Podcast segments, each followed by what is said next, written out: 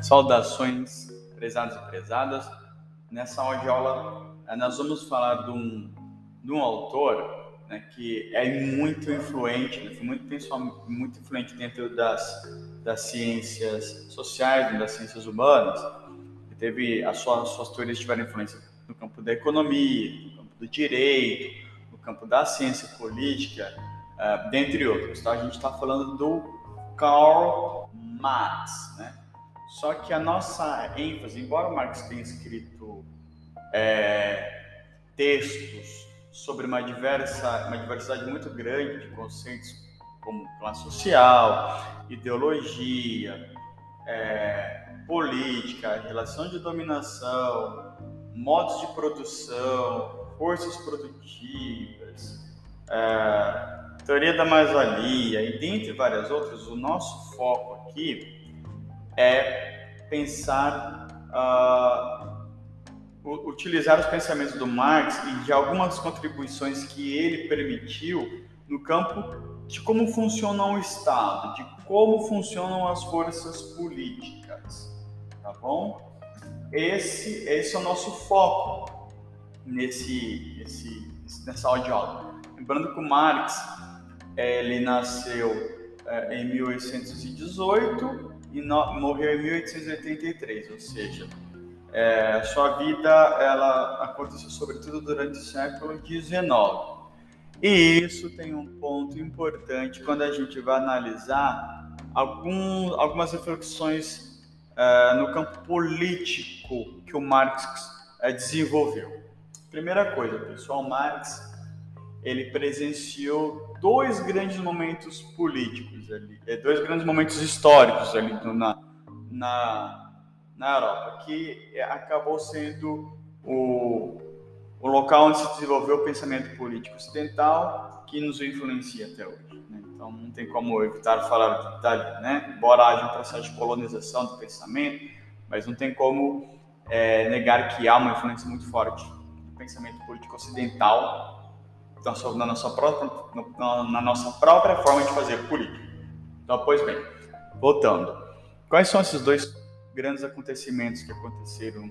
Vamos pontuar dois que aconteceram ali que é, influenciaram o desenvolvimento do pensamento e das reflexões políticas do Marx no que diz, no que diz respeito ao Estado, a, as, as relações políticas, a noção de poder e de que forma esse Estado, essas políticas, uh, as, as, formas de, de organização política estavam ligados à economia e também, em certa medida, a outros setores da sociedade, como a educação. Tá? Então, Marx faz uma relação entre economia, política e educação. Tá? Então, a noção, é, é, os, os fundamentos econômicos, as estruturas econômicas, a forma como os homens se organizam economicamente vai ser muito importante para a gente compreender alguns dos princípios do pensamento político presente no Marx e em alguma das suas principais, alguns, alguns dos seus principais desdobramentos, né, dentro do campo do pensamento político. Então Marx ele presenciou é, ele, embora ele não tivesse presenciado, mas ele estudou muito sobre a, a Revolução Francesa de 1789, né? momento em que os camponeses e a burguesia derrubam o poder monárquico, né? só que em determinado momento há uma restauração do império, de um poder centralizado na figura do, do, do Bonaparte, momento em que parte da burguesia conservadora começa a se preocupar com a ascensão dos camponeses na nova república, no novo sistema de governo que se, que se assentava, aí então uma parte dessa burguesia preocupada com o excesso, e eles entendiam como excesso de poder na mão dos, da, da classe trabalhadora, então eles dão um golpe e colocam Bonaparte, o, o Napoleão Bonaparte para ser o imperador. Pois bem, na França, isso na França. Em 1800 e entre os anos de 1848 e 1851, a França novamente passou por um processo de um reboliço político muito grande. As, é, foram organizadas as chamadas Comunas de Paris, onde o povo novamente, a população trabalhadora, os camponeses trabalhadores das cidades, se fortalecem, se organizam é, e começam a exigir uma maior participação política.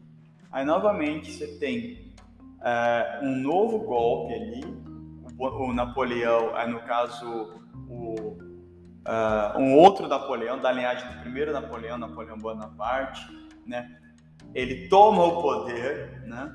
De novo, para impedir a ascensão de um governo mais republicano, mais democrático no sentido de angariar e fazer presente a classe trabalhadora no interior dos sistemas de decisão. De novo, então Marx vê isso. Vê dois momentos políticos ali e ele observa que existe uma divisão entre classes sociais e que existe uma classe que tenta impedir, que tenta permanecer no domínio do poder político e tenta impedir que outras é, ampliem a sua participação no sistema de poder político. Então, existe uma desigualdade ali no campo político. Bom, pois bem, o Marx também presenciou a, o desenvolvimento uh, do capitalismo, e tendo o, o, desenvolvimento do capitalismo inglês como uma grande referência.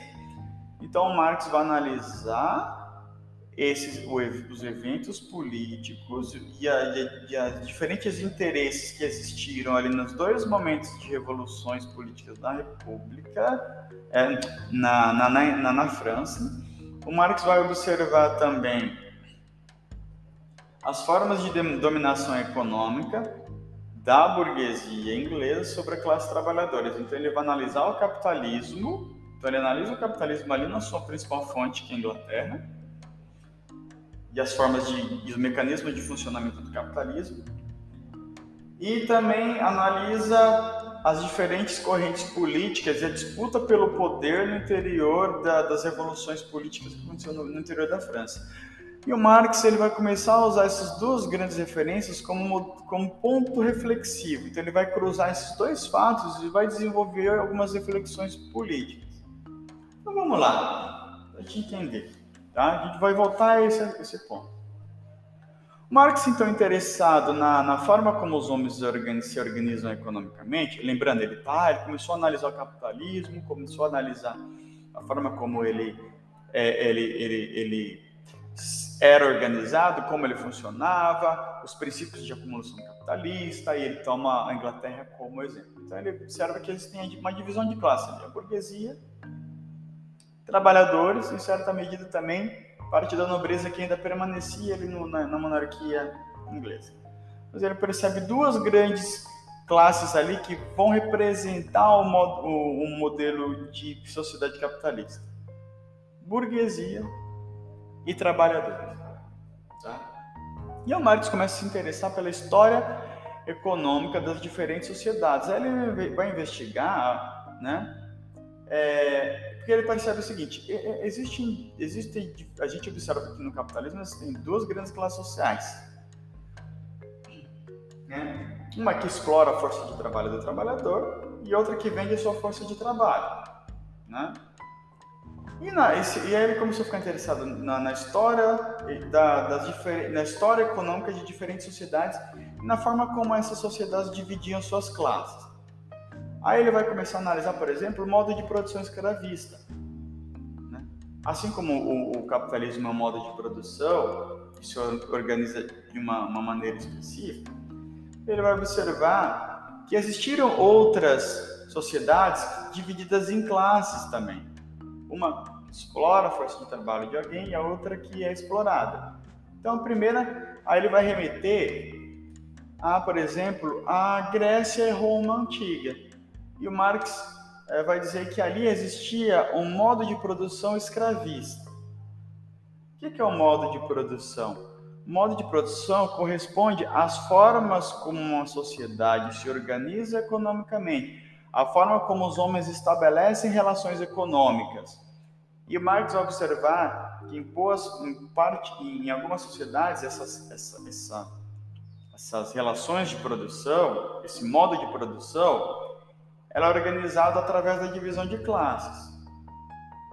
Como assim, professor? Então vamos usar o modo de produção escravista para entender as relações de produção no interior do modo de produção escravista. Vamos pegar um exemplo da Grécia Antiga.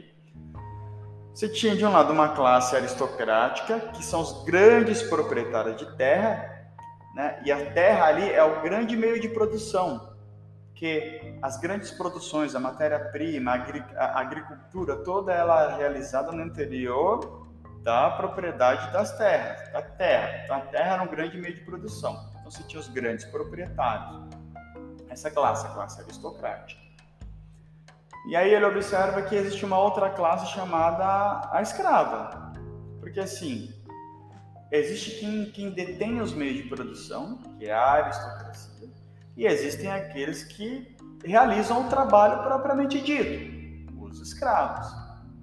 Então os aristocratas eles estabelecem uma relação com os escravos na medida em que os escravos são obrigados a trabalhar para esse aristocrata e produzir, portanto, a riqueza que mantém os privilégios econômicos desse desse dessa classe, aristocracia. Professor, mas a gente está falando muito de economia, do modo de produção e da, de uma sociedade dividida em classes, né?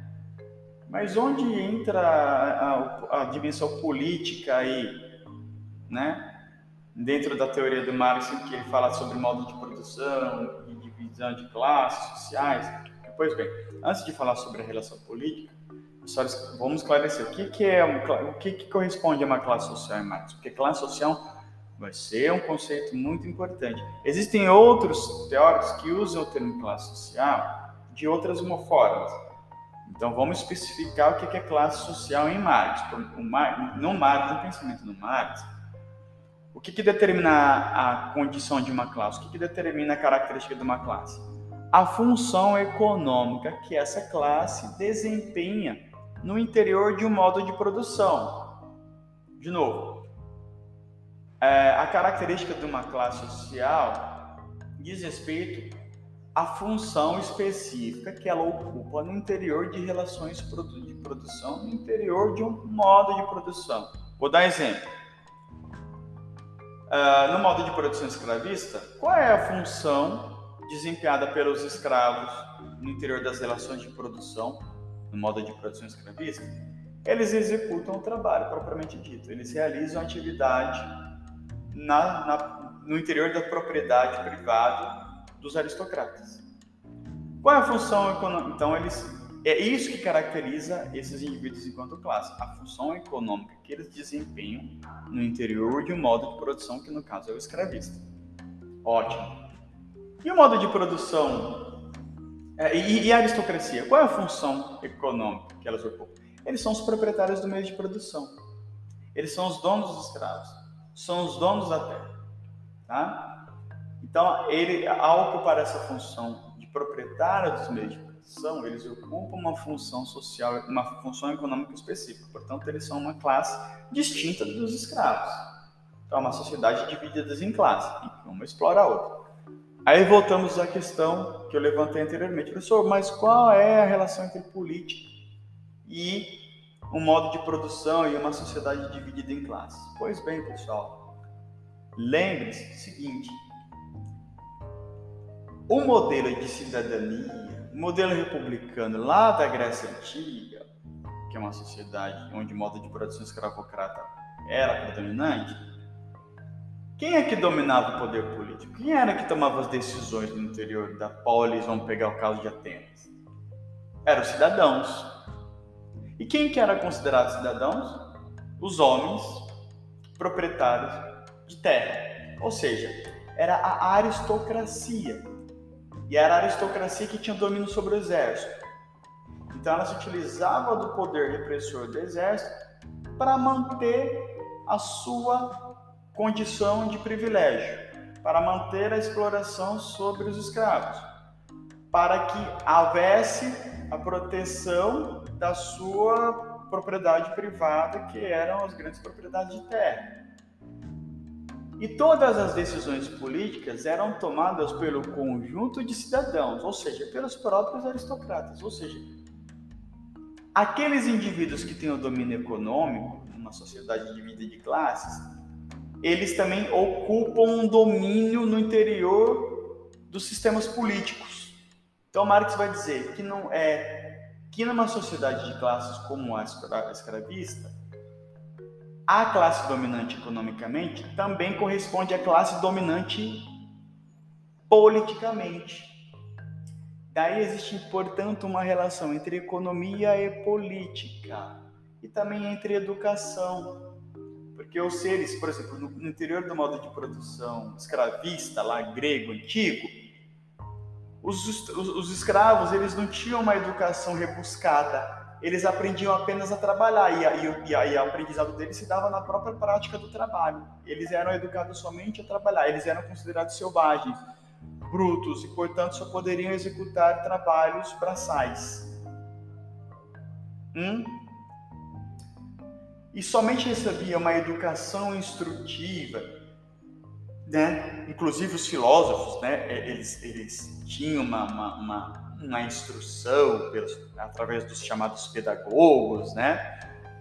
E eles eram os indivíduos que eram educados a pensar que eles eram a elite racional intelectual e que, portanto, eles que deveriam tomar as decisões políticas. Ou seja, a gente observa que a condição de classe determina também a condição política. Que aqueles que dominam economicamente têm uma, uma domínio no campo, é, é, exerce o seu domínio também no campo político e educacional. Então, Estado, o sistema político, o sistema educacional, eles servem para manutenção das relações de dominação entre as classes econômicas, sociais diferentes no interior de modo de produção em que há divisão de classe.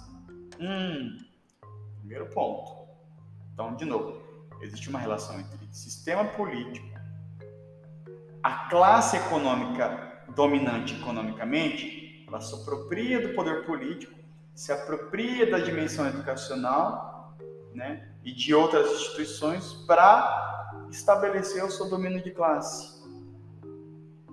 Hum, então existe uma relação entre educação, política, que se estabelece através de relações econômicas. Pronto. Vamos pegar o modo. Ah, professor, tá bom. Aí tem aceitou só um exemplo de um modo de produção na escravista, onde o Marx vai perceber que existe uma relação é, econômica de exploração que determina alguns aspectos políticos e educacionais. Ótimo, mas professor, é só um exemplo. Vamos lá, Marx de novo vai utilizar um, um modo de produção feudal. Vamos lá, modo de produção feudal. Como é que ele funciona? O que é, o modo de produção feudal? Como que são as relações é, de produção no, no, no interior do modo de produção feudal? Você diz, tem, os servos, os e os senhores? Os senhores são os grandes proprietários de terra, indivíduos que fazem parte de uma linhagem de nobres, né, que tinham propriedade da terra. O servo eram os camponeses, que tinham como única opção trabalhar no interior de um feudo. Então os senhores falaram assim: eu sou proprietário dessa terra e eu deixo que vocês trabalhem nela, com a condição de apenas uma parte do produto do seu trabalho vai para você, enquanto todo o, o restante do produto que vocês produzirem vai ficar sobre o meu domínio. E aí então existia uma relação de dominação econômica dos servos, perdão, dos senhores para com os servos. Primeiro, a riqueza, se, então é, esse tipo de relação servil fazia com que é, isso alimentava a riqueza dos, dos nobres, alimentava a riqueza dos senhores. Tá? Então a gente tem um, um, um, modo de produção em que existe uma relação de produção servil e é uma sociedade dividida em classes. E existe um privilégio econômico ali entre a classe dos senhores, entre os nobres. Bom, Professor, professor, tá, mas aí qual a relação entre educação, essas relações de trabalho, essas relações de, exploração e a política? Então vamos lá. Pessoal, dentro do pensamento é, político, vamos pegar lá das, das monarquias, que a gente está usando como exemplo, europeias, que é onde o Marx vai fazer a sua análise do modo de produção feudal, ele observa o seguinte, né? Que o rei ele tem uma aliança com essas grandes linhagens nobres, esses grandes senhores, né? Ao mesmo tempo, porque o rei, enquanto figura onde centralizavam as decisões políticas, tinha aliança com esses, esses grupos, porque esses grupos eram influentes, esses grupos, os senhores, os senhores tinham influência no interior da região do seu domínio, no interior da sua, da sua propriedade feudal. E aí então estabelecia-se um, um acordo. E o rei, enquanto figura política central, ele permitia a existência de leis que privilegiava a condição de classe dos senhores. E a igreja também fazia parte dessa aliança política, porque ali a, a, a igreja era quem é, financiava a compra de terras, né? A igreja, ela, ela tinha uma importância é, como, como, como a religião ela se tornou uma força muito dominante, muito presente no interior da cultura, do pensamento político medieval, então ah, o pensamento religioso compunha parte do sistema político. Porque, como, professor?